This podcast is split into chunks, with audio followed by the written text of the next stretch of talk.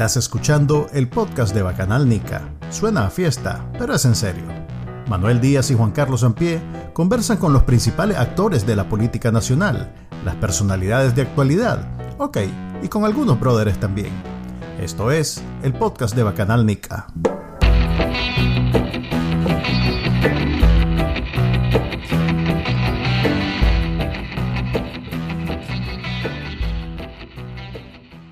Bienvenidos al podcast de Bacanal Nica. Les habla como siempre Manuel Díaz. Me acompaña mi compañero. Y tenemos un invitado especial el día de hoy, el candidato a presidente, porque a mí que me importa lo que diga Daniel Ortega. Eh, mi tío, representate, tío. Aló, me copian. Sobrino Miguel, eh, Manuel, Juan Carlos, pues su servidor Miguel Mora. Candidato a presidente por, por el partido eh, se me olvida lo que significa PRD. Restauración Democrática. Perdón, perdón, exacto. Eh, y bueno, este, todavía existían esperanzas hace una semana que Daniel Ortega se dignara a devolverles la personalidad, personería jurídica, pero al parecer ya eso es este asunto muerto. ¿Qué piensas vos, Miguel? ¿Que se las van a devolver o definitivamente ya eso está cerrado? Bueno, yo creo en los milagros políticos, aunque muchos eh, incluso de la oposición, ya nos estaban tildando de zancudo y un montón de cosas. Eh, gratuitamente, diría yo. Y lo que por lo digo gratuitamente, porque como periodista yo estoy siempre enfocado en los hechos. Primer hecho, el Partido de Restauración Democrática PRD mantuvo eh, desde la crisis del 2018 una actitud de oposición que lo llevó a ser fundador de la coalición nacional, segundo hecho, y tercero, que como única casilla eh, nacional la puso a disposición de la coalición nacional, tercer hecho, y el cuarto hecho es que en vista a todos los primero, segundo y tercer hecho, eh, la dictadura lo decapita y eh, lo deja sin personería jurídica como cualquier otra víctima, Manuel Juan, eh, tiene, que, tiene derecho a reclamar su, la violación a sus derechos constitucionales políticos, a su violación de derechos humanos. Y eso se vio como una actitud, yo creo que de una forma ruin e ingrata, ser, eh, como servil, pero eh, y, de, y una actitud que fue catalogada como interés de es de zancudeo, pero como cualquier otra víctima de la dictadura, todos tenemos derecho a reclamar lo justo, a documentar, importante, documentar lo justo y a denunciar a nivel nacional e internacional lo justo. Que la dictadura lo va, iba a, regresar o no, pues yo creí, yo siempre he creído que si lo hace, si, si lo haría, es un verdadero milagro político, porque la dictadura no te regresan algo así por así. Y si lo regresan, pues es un derecho. Es como que mañana regresaran 100% noticias o, o, todo lo que le han robado a Carlos Fernando, o que liberaran a todos los presos políticos, o que liberaran a Cristiana y le dejaran correr. Yo, yo no me atrevería a acusarlos a ellos de, de pactar con, con, la dictadura, simplemente es su derecho, es nuestro derecho constitucional, son nuestras propiedades. Okay. eso es lo que yo opino, pero, pero yo creo que sería un verdadero milagro político.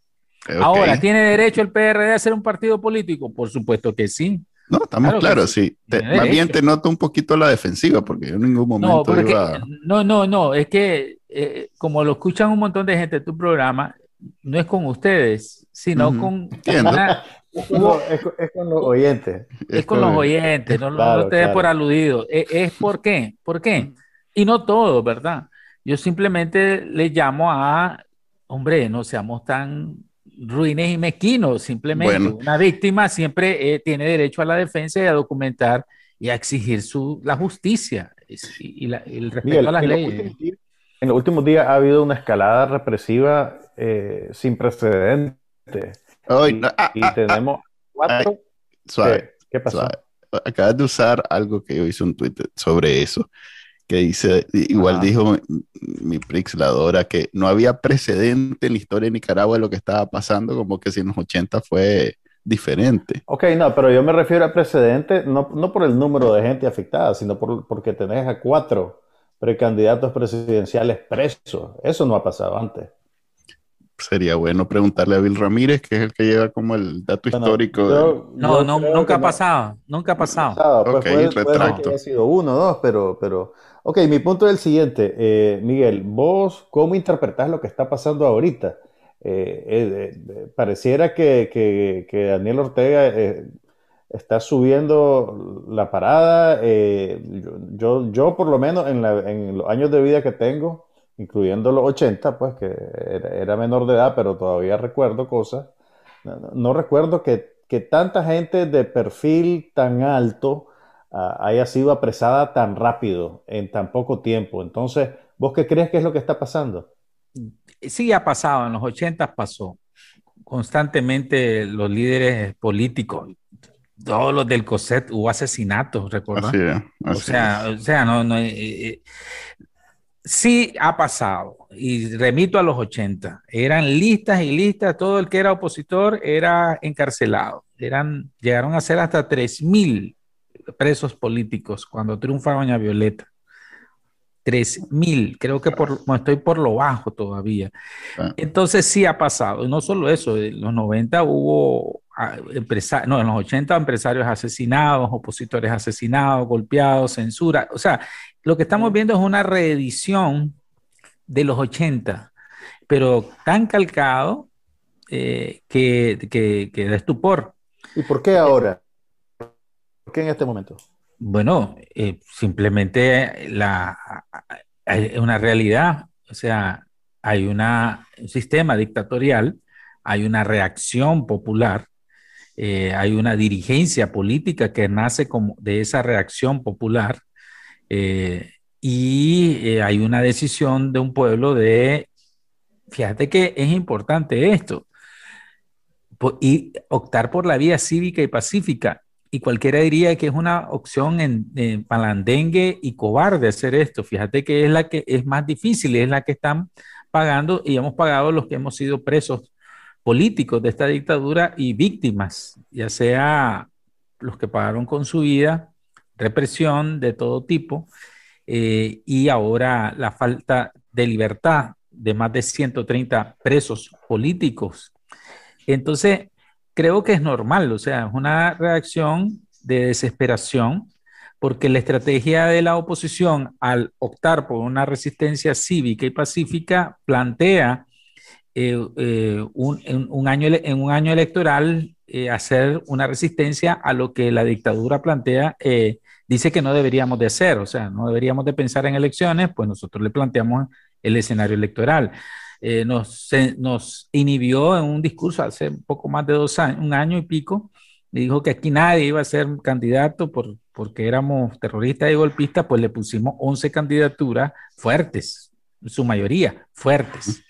Y nos organizamos a nivel nacional, lo que nos costó sangre y fuego y sudor y, y, y, y, y a costa de nuestra seguridad de nuestras vidas. Te recuerdo lo que pasó con Masaya, con mi esposa Verónica con el ataque despiadado que nos hicieron. Y así la represión vino a un aumento y lo que miró es una radicalización porque el planteamiento estratégico de la oposición al optar por una vía cívica y pacífica y, plantear, y plantarnos en, un, en el escenario electoral, pues tal parece los números no le, no le cuadraron, pese a todo lo, el manejo eh, fraudulento del sistema electoral, aún así no le cuadraron. Entonces, lo que le lleva a una radicalización total, dinamita el proceso electoral, patea la mesa y ahora a todo el, opositor, incluso vos, yo, cualquiera que nos, vos, Juan Carlos, pues es peligroso hasta dar esta entrevista porque se puede tomar como que somos traidores a la patria simplemente por comentar lo que está pasando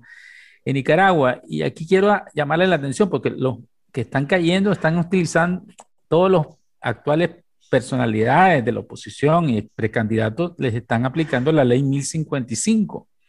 Y, y, y esa ley está en la, en la, cabeza de todos nosotros aquí en Nicaragua. Eh, ellos dicen que eh, eh, el traidor a la patria es el que se alía con un enemigo del Estado nicaragüense, pero se contradicen, porque ese es el discurso de los, de los, de los, de los propagandistas del gobierno. Sandinistas. Oh, ah, sí, sí, ¿por qué? Porque si el Estado de Nicaragua considera a los Estados Unidos de Norteamérica como su enemigo, partamos de la premisa esa, porque eso es el discurso que están diciendo, ¿por qué mantienen embajadas en ese país? Exacto. ¿Y por qué permiten que exista una embajada en, en nuestro país? Creo que va más, más allá de eso, porque Todas las todo ese sí, financiamiento, Ajá. el grueso de todo ese financiamiento va a caer en, la- en las manos del Estado. Ah, Ok, no solo eso, todo financiamiento de la de esta, la USAID pas- tuvo que ser aprobado por la Cancillería nicaragüense para ser ingresado al sistema financiero nicaragüense. O sea, si ese, si el Estado de Nicaragua considera a los Estados Unidos de Norteamérica su enemigo, como su enemigo, porque aquí viene la, el- la aplicación de la traición a la patria, patricida. Todos los que están, siendo apresados supuestamente conspiran con Estados Unidos, supuesto enemigo del Estado de Nicaragua. Entonces no tiene lógica que si vos tenés un enemigo de Estado a Estado tengas relaciones diplomáticas o que aceptes dinero de una agencia de ese, eh, eh, abro y cierro comillas, enemigo. Entonces ese argumento de traición a la patria se cae. ¿Se cae por qué? Porque aquí hay una embajada, ya por donde fue la piedecita, y, y, y nosotros tenemos como Estado nicaragüense una embajada en los Estados Unidos. O sea, hay relaciones diplomáticas. Estamos hablando de dos estados que mantienen relaciones amistosas. Cuando se rompa esto, ahí sí. Pues si, si mañana el Estado de Nicaragua, la Asamblea Nacional dice, lo, declaramos la guerra a los Estados Unidos, ¿ya? Y estos son enemigos de nosotros, todo el- toda esta gente se va, o sea, las representaciones diplomáticas, los acuerdos internacionales, nacionales, y ya, nos, ya ahí sí sería eh, eh, una, una lógica acusación si vos te aliás con un enemigo de Nicaragua, sea este eh, cualquiera, no solo los Estados Unidos. Entonces, yo miro a- ilógico, pero eh, lo que miro es una radicalización, o sea, no, el- la estrategia de la oposición funcionó, o sea, la resistencia pacífica y plantearle eh, eh, la- la- la- el reto electoral y plantear las candidaturas, hasta el punto que se radicalizaron. Y, y dicen, estaba leyendo ahí en- en las redes que cuando tu adversario esté cometiendo errores, pues por favor no lo interrumpas. Porque yo lo que miro es que error tras error, er- error tras error, o sea, cada preso político de esa magnitud es como que tengas las manos abiertas y te vayas llenando de brasas incandescentes. A lo largo, a mediano plazo, es- eso va a ser insostenible. O sea, ¿a cuántos van? A, a todo el, o sea, ahora van por el COSET, van por la conferencia episcopal, van por los periodistas, eh, y van por los medios de comunicación. Entonces, ¿cuándo? Eso, esto, esto es funcional. Pero, a ver, no, no- no ese- le miro, no le miro lógica yo. esa es nuestra esperanza como opositor. A mí me cae mal eso, opositor, pero sí como víctima de la dictadura de Daniel Ortega, nosotros tenemos la esperanza de que en algún momento sea demasiado lo que está haciendo, pero tenemos la experiencia de los 80 en Nicaragua y la experiencia actual de Venezuela, en donde, ¿cuántos decías vos que tenía eh, el gobierno sandinista en las cárceles para el 90? 3.000 y apenas tiene Entre, 100 entre ahorita. 3.000 a, entre 3.000 a 10.000 más o Ah, menos, creo. En- y en media guerra civil donde habían muerto ya 50 mil. O sea que Daniel Ortega tiene una capacidad de, tiene un umbral de dolor bien alto en términos políticos. Y, y lamentablemente nosotros estamos, como decía, ¿qui- ¿quién era el que decía? No sé, Fabián Medina fue el que dijo, no sé si estamos al comienzo o al final. Yo lamentablemente pienso que estamos al comienzo, porque él ya tomó la decisión de no hacerle caso a las elecciones. O sea, él no, pues no va a decir abiertamente que no hay elecciones, en eso se equivoca. ¿Quién fue el que dijo que no, que no quería elecciones? Creo que la Dora, antes de caer presa, eh, dijo que no le interesaba las elecciones. Yo sí pienso que in- le, le interesa, se- le interesa ganárselas eh, sin robárselas, eh, motivar a que nadie vote. Eso es algo que, que yo he escuchado de vos siendo uno de las voces que más llama a votar independientemente, porque fuiste el primer, el, primer inhibido y aún así has mantenido el discurso de que siempre hay que votar. Pero bueno, independientemente de este, todos esos discursos de no votar, él mantiene como el mejor escenario el ir a las elecciones sin robárselas abiertamente, descaradamente y ganar aplanadoramente con un candidato que no, no despierta el interés de los nicaragüenses, que nos, que nos encanta eh, solo votar cuando es perfecto el asunto.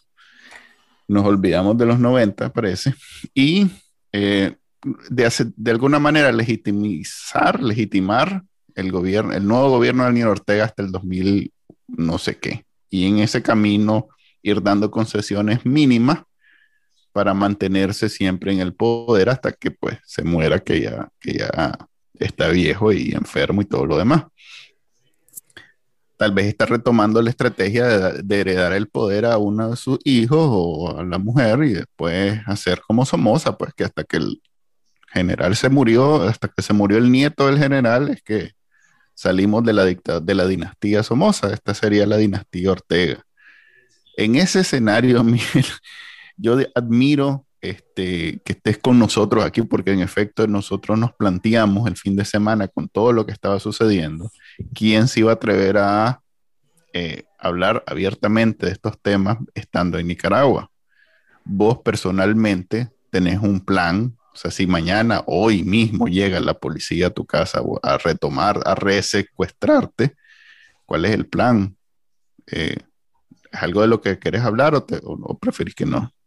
Mm, mira, mira, yo no, yo no soy un delincuente, yo no soy, me he conspirado con nada, o sea, todo lo que se ha dicho de mí o se manipula por medio de la propaganda eh, eh, oficial es falso, mi conciencia está súper más tranquila. Soy un hombre muy eh, creyente y si estoy bien con Dios, pues yo me sostengo sobre la verdad y la integridad de mi, de mi accionar. ¿Qué te puedo decir? Todos estamos expuestos, unos más que otros. Sí. Eh, lógicamente, los que, los que pusimos la cara y dijimos, nos atrevimos a decir, yo quiero ser candidato, y yo fui eh, propuesto por un partido político como su candidato a, la presidencia de la República, pues ese partido tuvo que eh, asumir las consecuencias de su accionar político. Y yo por eso llamo a, la, a ser eh, por lo menos decente en eso y reconocer el accionar político de las instituciones y de las personas. Eh, entonces, ¿cuál es mi plan? Mi plan es estar en mi casa, hermano. Yo sé que y mañana me pueden acusar de que de, de cualquier cosa. Eh, o simplemente por el hecho de estar hablando con ustedes. Ya es una, ya es una ley, ya me pueden tipificar el delito de, expresión, lógicamente. Ahora, la otra opción es quedarme callado. O sea, yo tampoco eh, estoy cometiendo ningún delito al practicar con ustedes. Sigo asumiendo el derecho constitucional a la, a la libertad de información. Como periodista, yo he defendido a sangre y fuego a costa de mi propia vida ese principio de libertad de prensa y de información y libertad de expresión. Por tanto, eh, pues yo estoy claro de que todos estamos expuestos.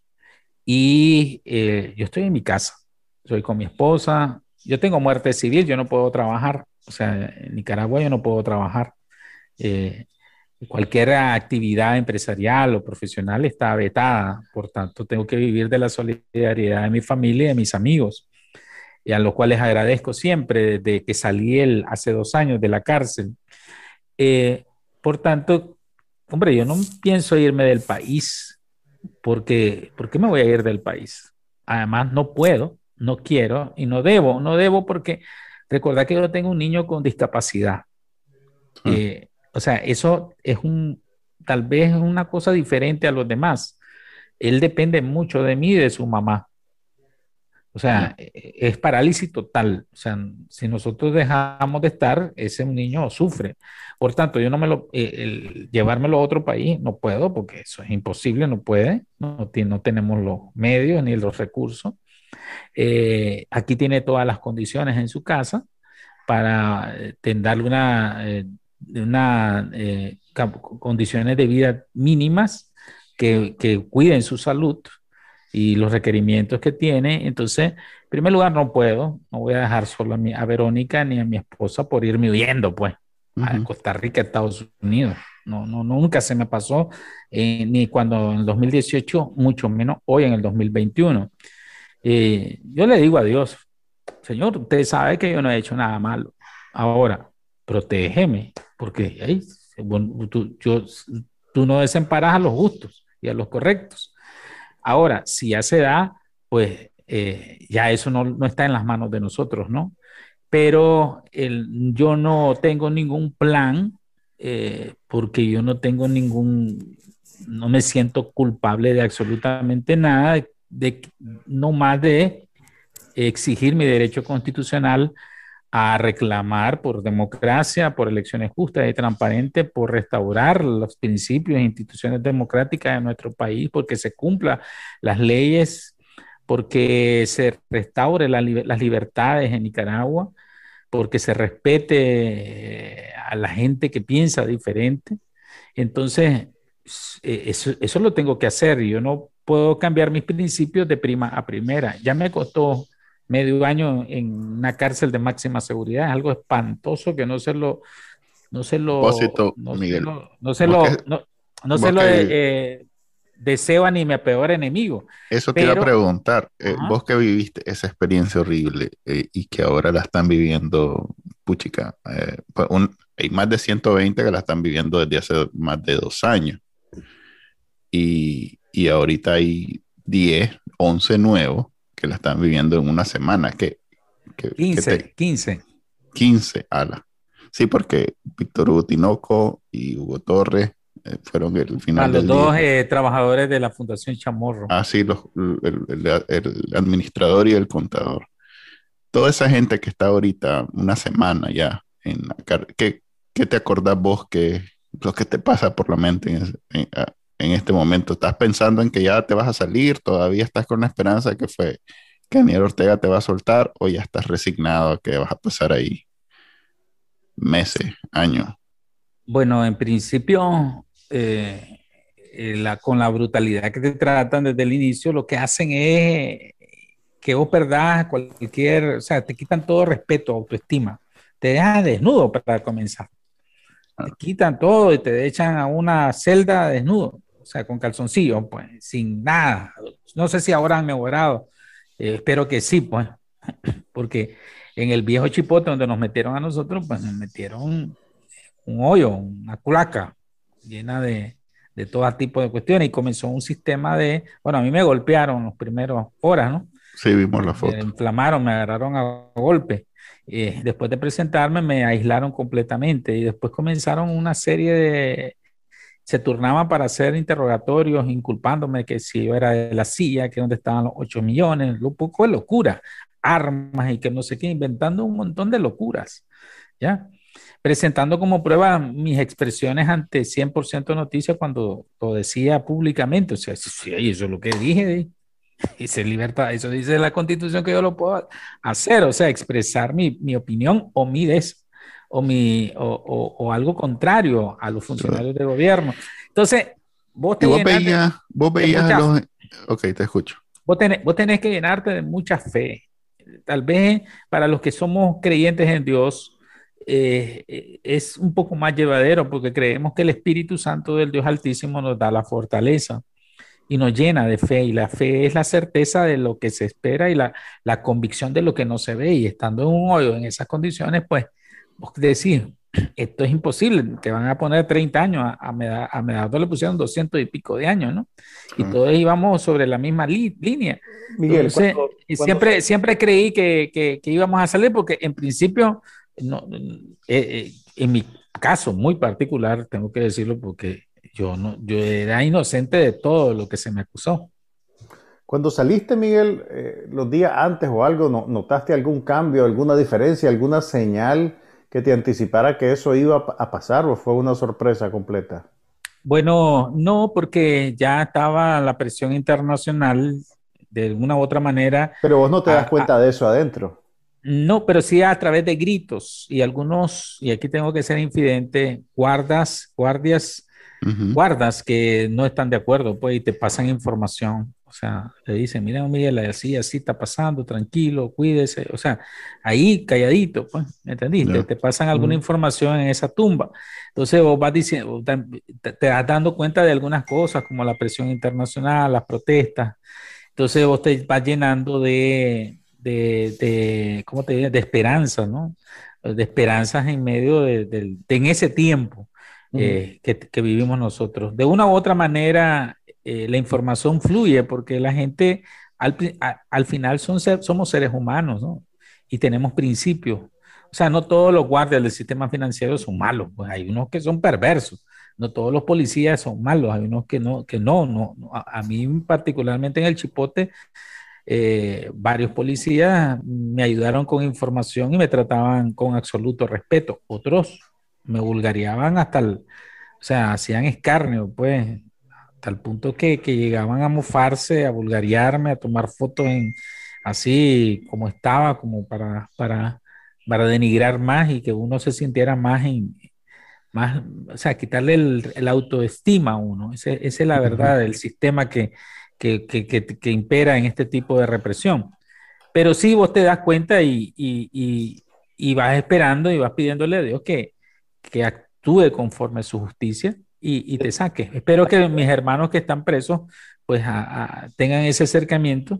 En la mayoría creo que son cristianos y los, y los que no, pues Ahí, Manuel, ahí me, ahí me ahí, ahí, vería la luz. hermano. Ahí pasaba eh, arrodillado y postrado ante el Señor. Hasta los que no creen. Miguel, pareciera ahorita que, que, que, Daniel Ortega está, está, por así decirlo, vacunado contra la presión internacional. Mañana hay una sesión especial de la OEA para tratar el tema Nicaragua y es cuando, cuando, cuando digamos, más intensamente eh, sube la presión en la persecución a los opositores. Eh, ¿qué, está pensando él sobre, sobre, sobre eso, crees vos? ¿Quién sabe? Habría que preguntarle. Tiene como 15 años de no dar ninguna entrevista, pero sería bueno preguntarle qué está pensando. Eh, ¿Qué vemos? Y aquí es un análisis, ¿no? Y, por hacer análisis, me meditan, ¿verdad? Dicen que afirmo algo, no, yo hago análisis. Porque además de ser periodista, pues tengo algún tipo de, conocimiento de la coyuntura y a mis 55 años, pues algún tipo de experiencia. Y ya como político me lancé un año y pico de posgrado con política, ahora que estoy metido con, eh, en, en, esto ya como político también activo. Eh, Creo que él está apostando a la radicalización. Se ha abierto algún tipo de posible negociación. Creo que hoy eh, en Costa Rica, Humberto Ortega, los eh, representantes argentinos y, norteamericanos, inician unas primeras pláticas de acercamiento con la dictadura para ver la salida de esta cuestión. Yo creo que hizo esto a, propósito, ¿no? Radicalizarse para llamar la atención y y ver qué va a pasar el 7 de noviembre, porque eh, no, no, no le miro futuro a Nicaragua como Estado, olvidémonos de la dictadura, como cualquier país que te pelees con tu principal socio comercial, con tus dos principales socios comerciales, que te aísles, ya, y en un mundo superando una pandemia brutal que solo eso ha paralizado la economía a niveles nunca antes vistos. Entonces, estamos hablando de que creo que puede en la crisis, como dicen, después de la tormenta viene la calma, pero también de la, crisis salen oportunidades. Esperamos de que entren en razón, porque eh, si se radicaliza eh, esto, pues el pueblo de Nicaragua estaría asumiendo, como siempre, los platos rotos y, y sería inviable un gobierno eh, después del 2022 con semejante presión internacional. Por tanto, creo que puede haber una salida. Yo no, no, no te lo puedo asegurar 100%, es un análisis, es una percepción. Yo creo que eh, parte de, la, de tener rehenes políticos, porque ya me huele a rehenes políticos de alto nombre, de renombre. Estás hablando de los principales candidatos a la presidencia y la dirigencia opositora de este país, sin descartar alguno que otro obispo, connotados periodistas, y, otro que, uno que otro político, pues ya, eh, ya, no puedes, ya no puede ser más, pues porque eh, lo otro es eh, tierra arrasada y ahí sí, hermano, tendríamos que asumir las consecuencias del de las acciones del gobierno que tenemos, que, que, sería quemar Nicaragua y reinar sobre las cenizas de Nicaragua. Y, y cenizas Nicaragua, pues recordemos que es el pueblo el que sufre, el desempleo, el hambre y la inseguridad. O sea, aquí, ¿qué, qué, qué inversionista nacional o internacional puede decir voy a poner mil dólares para ver cómo me va?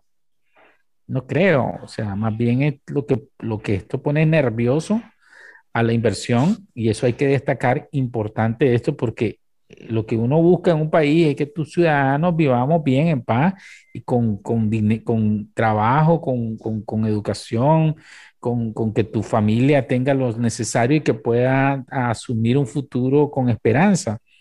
Pero si la inversión privada, nacional e internacional, no genera empleo, eso no se puede hacer. O sea, no, ningún Estado, ni Rusia, ni la Unión Soviética, ninguno pudo asumir el, el papel de la empresa privada como generador de bienestar, de desarrollo y de, y de empleo. Y aquí eh, yo me, solo me pongo a pensar en eso, pues, porque el desempleo, trae hambre, el hambre trae, trae consecuencias catastróficas. Aprovecho que estás comentando esto porque siempre he admirado eh, esa, ese ímpetu único entre toda la generación de periodistas.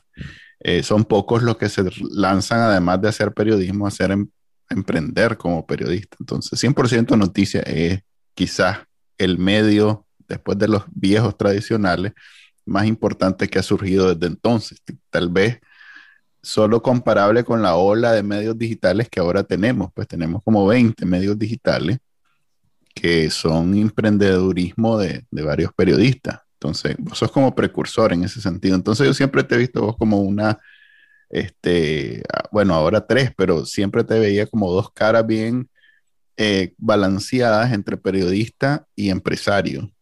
Eh, en ese, poniéndote el sombrero de empresario, confiscado ahora, pero por muchos años empresario exitoso de, de medio de comunicación, eh, ¿cómo, ves vos ese llamado de, de, los nicaragüenses al paro eh, indefinido como una forma de protesta, quizás la única disponible?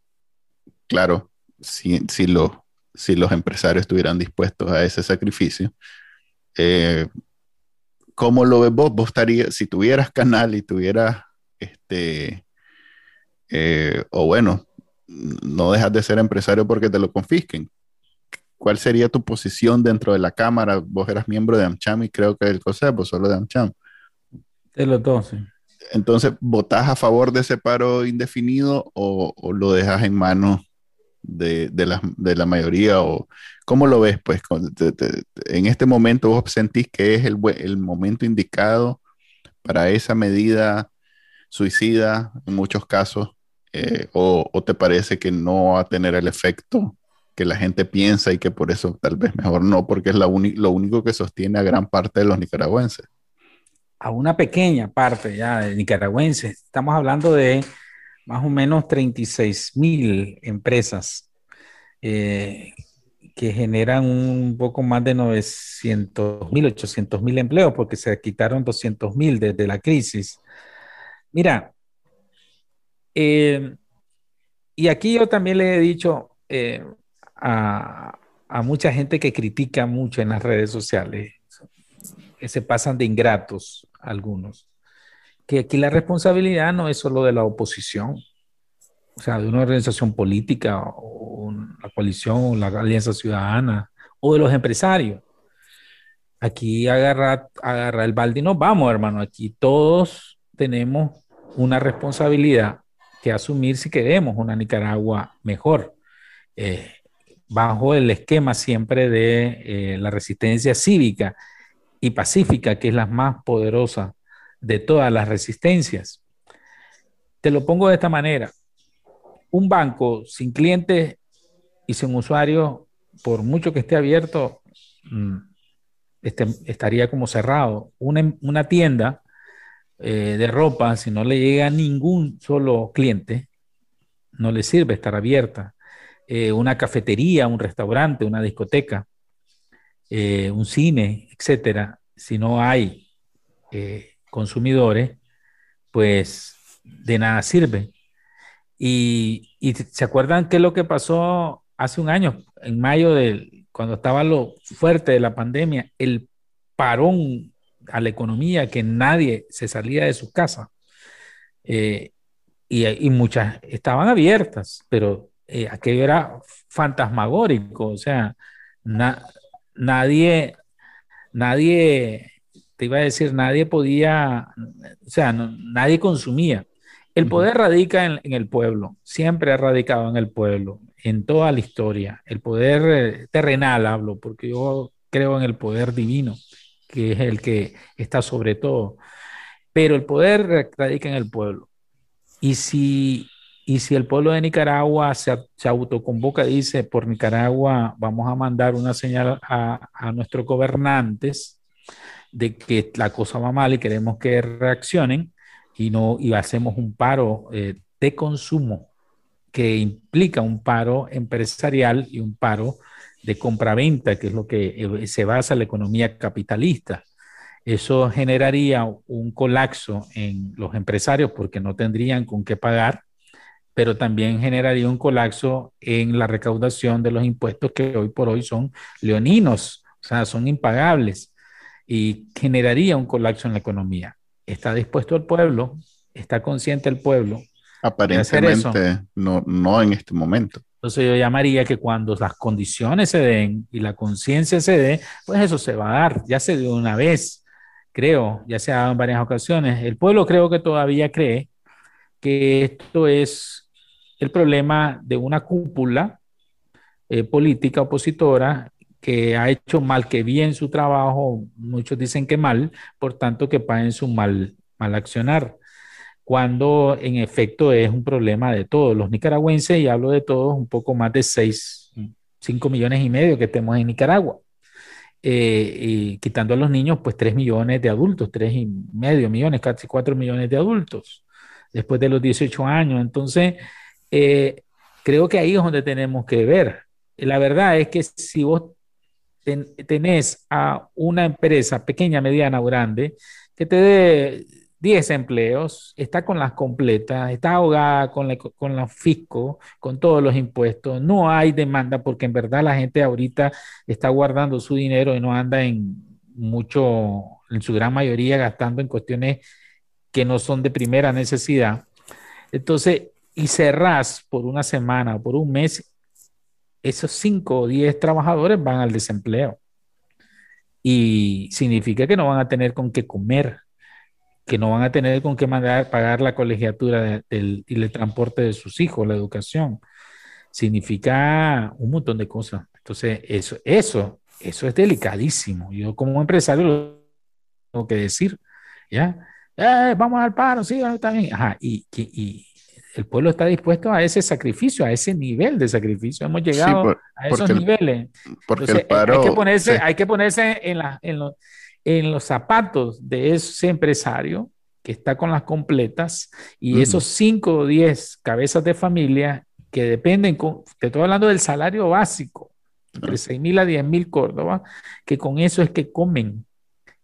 sí, porque el paro, no, el paro no es con, con, con goce de salario, pues el empresario para y deja de pagar a sus trabajadores. O sea que esos vos decís que son como 900 mil trabajadores, no podrían recibir salario por el tiempo que dura el paro. Entonces, eh, no solo es una decisión que los empresarios toman a partir de su beneficio, su patrimonio, lo que sea, también es una decisión que deben de tomar. Hay algunos que van más allá, Manuel. dicen, vayan a paro, pero me pagás. tipo vacaciones. Y el empresario está con la completa, hermano. Verá cómo, sí, sí, no, yo lo entiendo. están. Yo lo están, entiendo. están a punto de cerrar, están haciendo hasta lo imposible por, por tener por lo menos el diario también ellos. y, y, algunos trabajadores dicen, está bien, pues mandate a paro, pero me, me mantenés todas mis, mis prestaciones y mi salario. Eso es ilógico. Cada vez que alguien me pregunta, yo, yo, cuando yo fui empresario alguna vez, tuve gente que trabajaba en mi empresa, este, y cada vez que alguien me pregunta cómo era eso, pensando que era Tuani porque ganaba mucho dinero y no sé qué, le ponía este, este ejemplo, eh, que cuando vos hablas del treceavo mes, el aguinaldo, eh, cuando sos empresario, completamente lo contrario de que cuando sos trabajador, que produce alegría y produce, me van pagar. Cuando sos empresario, estás socando desde como agosto, junio, septiembre, junio, julio. Estás tocando. ¿Cómo vas a hacer para pagar ese aguinaldo? Voy a, hacer? a propósito de, de, de, tu emprendimiento, ¿vos cómo te ves en el futuro? Sustrayámonos un poquito de, de la crisis del momento. Eh, ¿Vos te vas a mantener trabajando en, en, en una carrera política o si, si eventualmente pues, la justicia se, se mantiene y recuperás eh, 100% noticias, trataría de combinar ambas cosas. ¿Se pueden combinar ambas cosas? Porque por no, no, por no lo tengo muy claro tampoco. ¿Cómo, ¿Cómo, ves vos tu futuro en ese sentido? Por supuesto que sí, lo hizo, lo hizo en los 70, pero aquí en Chamorro. ¿O no? Y sí. como, sí lo hizo. Y era, era del Partido Conservador activo, militante activo con mi abuelo, por cierto. Un gran, un gran dirigente, un director eh, de una empresa prestigiosa y un gran editorialista. Pues yo ahorita no estoy haciendo lo del periodismo porque vos sabés que aquí tengo una muerte claro. civil. Eh, yo estoy incidiendo en la política, no es ningún delito incidir en la política. Ya si lo quieren criminalizar, esto es salvaje, es otra cosa, pero no, no le veo. Yo ahorita lo que me he comprometido, desde que estuve en la cárcel, lo he dicho varias, varias ocasiones, que yo me comprometí con Dios a incidir, a no ser tan irresponsable como para dejarle la política a los políticos corruptos. Porque a mí no me mueve un puesto, pues la verdad, yo soy, yo soy feliz siendo periodista y siendo empresario televisivo. Ya, si me decís que es ¿Qué, qué, qué, te sentís más realizado y feliz? Siendo un periodista y siendo un director de 100% noticias. Eso soy yo. Eh, y lo hice por 25 años aproximadamente, ahora que hasta que hoy Lucía desde Costa Rica pues está dirigiendo su, la plataforma digital. Yo ya nada tengo que ver en eso. Pero eh, mi compromiso es eh, impulsar mi, no es mi activismo, es ya mi, implicancia directa como un militante en un partido político, que es la, son las gente, entidades eh, que se organizan para generar cambios políticos, en este caso en el Partido Restauración Democrática, y, e, y aliarme con, con la gente que, que comparta que salir de esta dictadura, porque con esta dictadura no hay futuro para Nicaragua. Eso lo puede saber hasta el, hasta el más alienado de los sandinistas, aunque no lo quiera reconocer, y restaurar la democracia en Nicaragua y sus instituciones para que tengamos más empleo, futuro, educación y que tengamos futuro, todos los empresarios también, y que, tenga, y que nuestra eh, juventud, nuestra generación, pues no emigren por miedo, porque no hay oportunidades, y aquí nos quedemos en un país del gallo pinto, pues, de la sobrevivencia básica. Entonces, ese es mi compromiso a mediano plazo. Eh, sí. ¿Hasta dónde va a llegar ese, e, e, eso? Si va a ser exitoso o no. Lo que yo, mi compromiso es hacer el esfuerzo uh -huh. eh, y hacer todo lo que pueda en mis capacidades para eh, lograr ese objetivo. Si en el transcurso se da el milagro y, y, y, se da la justicia y me regresan todo lo que me han robado más los daños y perjuicios, pues yo seguiré funcionando como un empresario eh, y con un medio tan poderoso que será 100% noticia, no solo por su posicionamiento de marca, su integridad, sino por su, eh, su nivel de inversión que tendría en ese caso, porque estamos hablando de varios millones de dólares si se da la restitución de los derechos en, en, mi caso, que no es la situación actual, yo lo tengo que aclarar. Y yo me miro en, diferentes facetas. Vos no puedes dejar de ser periodista, yo no puedo dejar de ser empresario y ahora eh, yo estoy comprometido con incidir en la política como el principio básico de servir al pueblo y no servirse del pueblo. Si el Consejo, si el Consejo Supremo Electoral, eh, bueno, del Consejo Supremo Electoral, le restituyera su personería jurídica al PRD, ¿vos participaría en las elecciones de noviembre en las condiciones en que estamos ahorita, suponiendo que se mantienen como están ahorita, con los presos políticos que están ahí, con precandidatos partieron con vos, digamos, parte de este camino? ¿Vos participarías en esas elecciones así? Sí, yo creo que sí, es el deber de, o sea, mira, es plantarte. Vos tenés que plantarte. Yo lo miro más que como una elección, como una actitud de resistencia. ¿En qué sentido? Hay que salir a votar en contra de la dictadura. Ni siquiera estoy diciendo, salí a votar a favor mío. ¿Ya? No, en contra de la dictadura. Ahorita está solo se por él, es la concreta. Vamos a especular en ese hipotético y milagroso caso que regrese en la personería jurídica, pues hay que darle la batalla, hombre.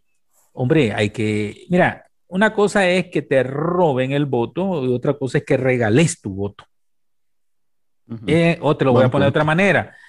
Una cosa es que te diga, mira, Miguel Mora, no puedes seguir informando.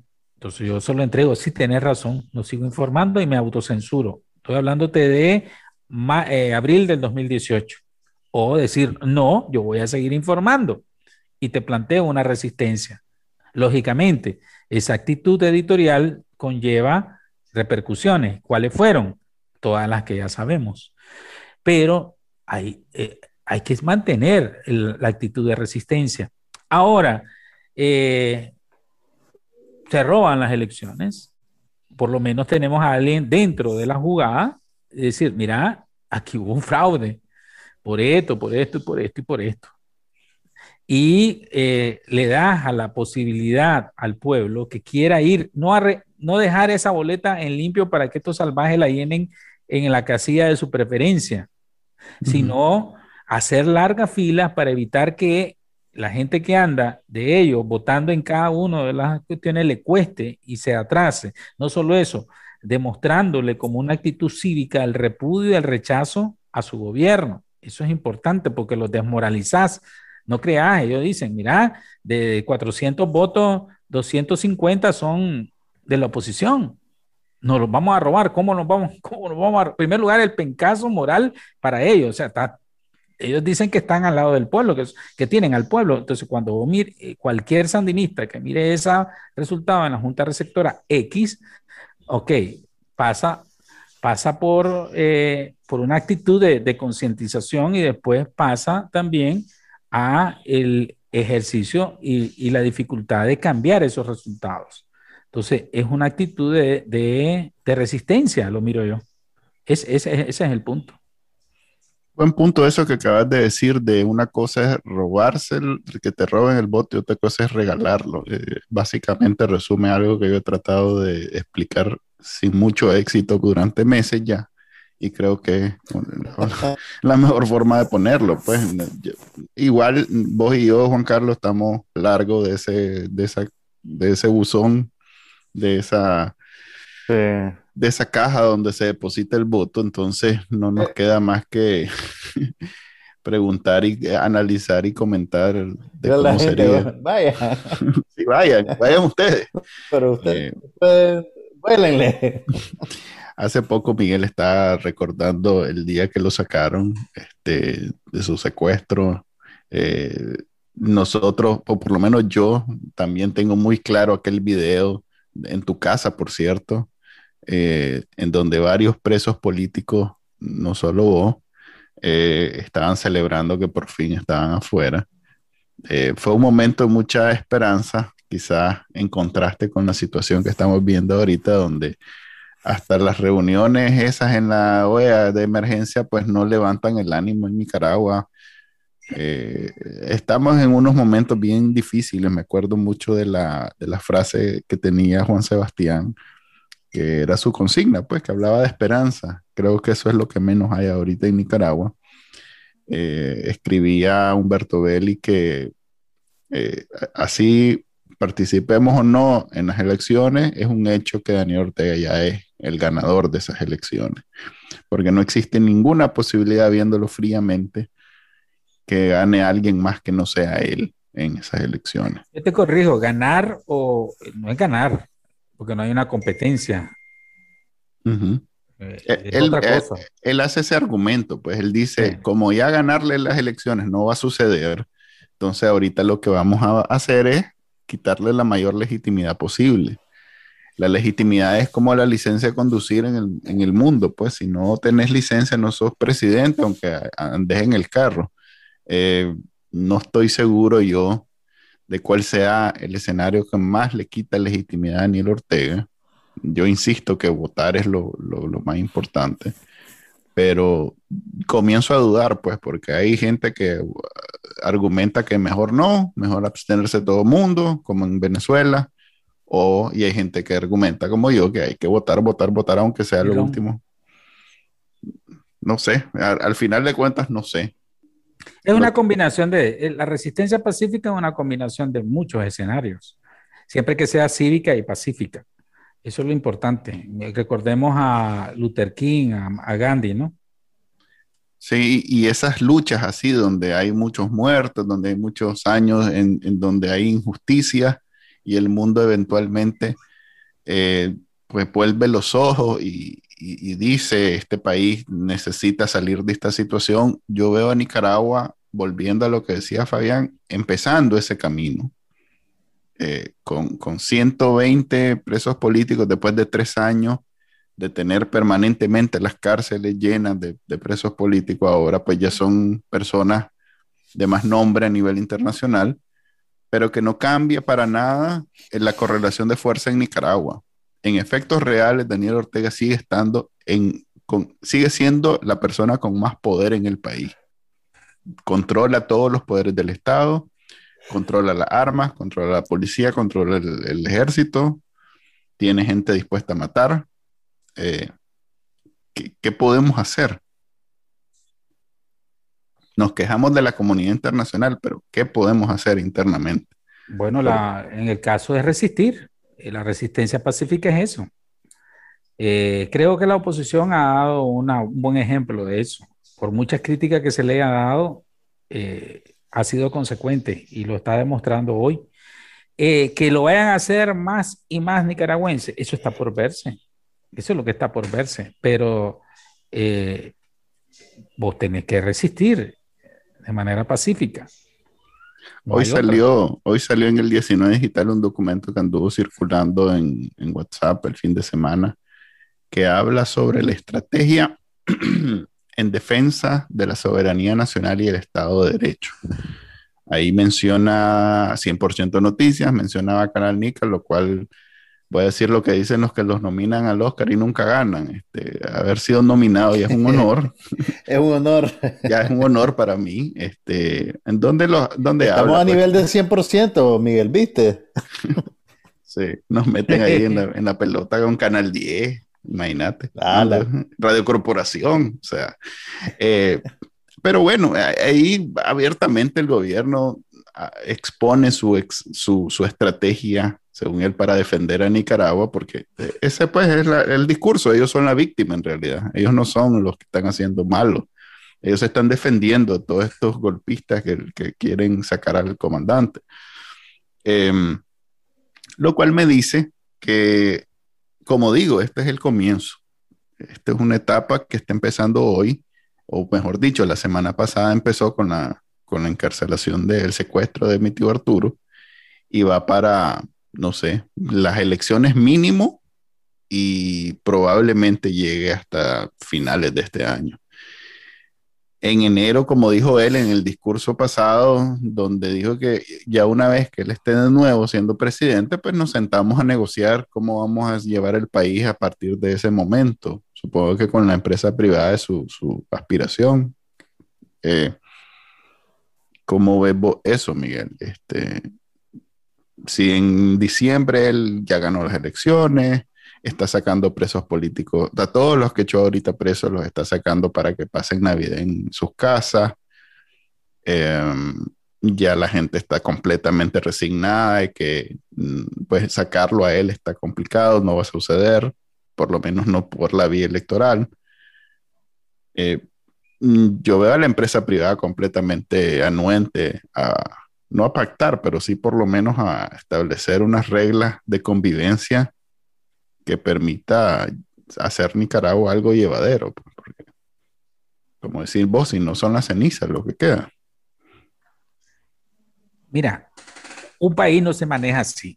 Ninguna economía en, el sistema capitalista, cual yo lo he conocido desde mis 55 años. Confianza, esperanza, certidumbre de tu accionar económico, jurídico y político. si vos no tenés eso, te estás engañando. O sea, ¿qué inversionista va a venir aquí con qué ánimo un inversionista nacional por un pequeño, solo por sobrevivencia, pues lo que va a haber un montón de, negocios pequeños informales, más de lo que está, el 80%.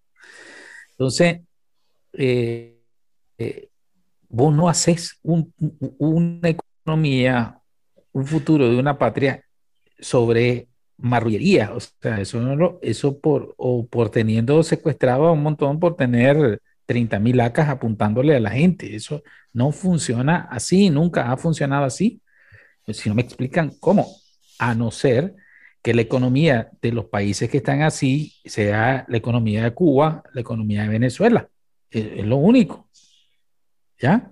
Pero en, una Nicaragua, en, medio de este contexto internacional, eh, post pandemia o durante la pandemia todavía, eh, creo que esa cuenta de la lechera que, me, que, puede estar haciendo eh, la dictadura, pues no creo que sea de esa manera. O sea, lo que, lo que conlleva es un futuro incierto, porque nos, las reglas claras del pacto social están quebrantadas. Y entonces, y esas reglas no solo son de buenas intenciones, tienen que demostrarse para que pueda funcionar una economía.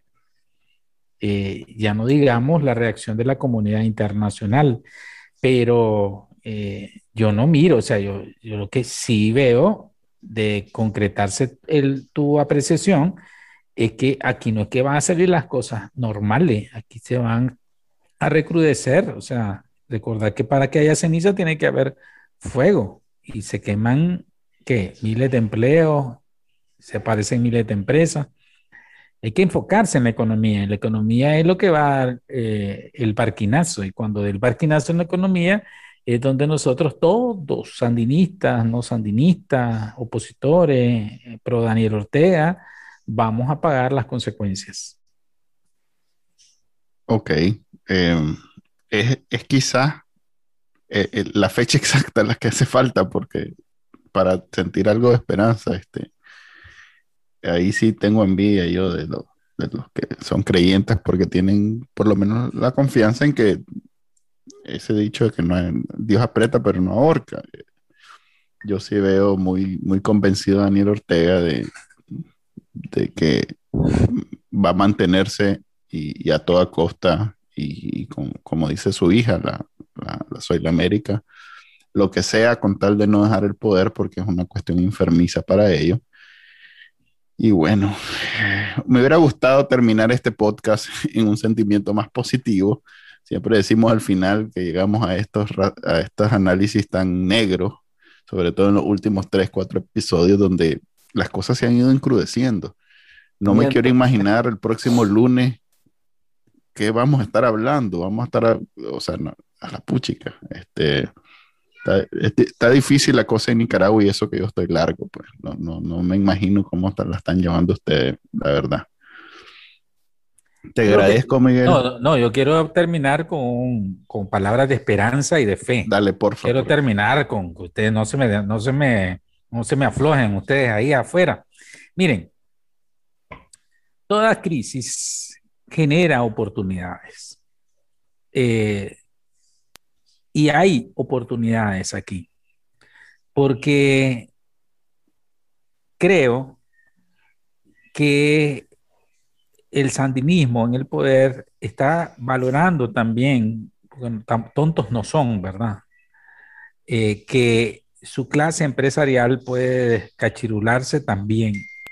Por tanto, lo que implica una apertura de un diálogo acuerpado por los Estados Unidos, acuerpado por Argentina y en Costa Rica como sede, ya denota una preocupación. Son costos que, que toca pagar en la resistencia cívica y pacífica. Mira cuánto le costó a Luther King y a Gandhi y los resultados al final. O sea, a la oposición nicaragüense le pueden decir, inventar un montón de cosas, menos que haya disparado un solo tiro o ha hecho un acto de violencia. Hemos resistido cívica y pacíficamente. No se ha corrido al ruido de los caites, está asumiendo la responsabilidad histórica de su ejemplo y los niveles de sacrificio. Ahí están. Y eso nos tiene que enorgullecer, llenarnos de esperanza. ¿Por qué? Porque pueden inventar un montón de juicios y mentiras, pero ahí están, están resistiendo. Lo han dicho claramente. Ahí están, están pagando el costo de su libertad para podernos dar la libertad a Nicaragua como en un momento lo hicimos nosotros. Miren, no hay otra salida porque toda esta crisis tiene que terminar en una mesa de negociación. Todas las crisis, todas las guerras, todo ha terminado en una mesa de negociación. Entonces, cuando ya llegas a la parte más oscura, de mayor radicalización, tiende a abrirse la puerta de la negociación porque las dos partes se radicalizan. Y no estoy hablando de la oposición nicaragüense, sino de la reacción de la comunidad internacional. Entonces sí hay que perder, sí hay mucho que perder de todas las partes. Por tanto, se abre la necesidad imperiosa del diálogo. ¿Qué vamos a, a tener de resultado de ese diálogo? Ese es el reto y esa es la gran oportunidad. Pero yo me enorgullezco del accionar de la oposición en Nicaragua. Están dando un ejemplo a todo el pueblo de Nicaragua. Eh, gente que, como Cristiana, como Arturo, como Félix, ya, y, gallardamente están ahí, han asumido su compromiso con Nicaragua y, y nos dan pie, al igual que todos los 130 pesos políticos y los 1.600 que hemos pasado por esas cárceles, de que eh, se puede hacer una resistencia cívica y pacífica. Hemos llegado a un momento en que se han puesto todas las cartas y se han quitado todas las, las máscaras y eh, todo eso tiene repercusiones. Y de eso se trata la resistencia cívica y pacífica, ¿ya? Eh, llegar a estos niveles. Entonces, ánimo. Y al, al final, Dios tiene el control de todo lo que está pasando y Él es un Dios justo y es un Dios de derecho, así lo dice textualmente su palabra. Por tanto, siempre va a haber una, un mejor día y una mejor oportunidad. La, después de la tormenta viene la calma y entre más oscura está la noche es porque en breves minutos va a amanecer y eso tiene que ser de esa manera porque la mayoría del pueblo de Nicaragua sí ya lo decidió. Saludos Manuel y Juan. Claro que sí, muchas gracias, Miguel. Por... Miguel, y nos salvaste el cierre. sí, porque siempre cerramos y hoy sí va a ser un cierre literal cuando digo y en ese bonito sentimiento nos despedimos de esta edición del podcast de Bacanalnica. Como siempre, Manuel Díaz y me acompañó eh, mi tío Miguel y Juan Carlos Pie que tiene mala la conexión. Saludos, bendiciones. Bye, nos vemos. Este fue el podcast de Bacanal Nica. Compartilo, déjanos una reseña y enseñale a tu abuelita cómo escucharlo. Te lo va a agradecer. Suscríbete en Spotify, Apple Podcast, Google Podcast. Y por supuesto, también puedes escucharnos en bacanalnica.com. Hasta la próxima.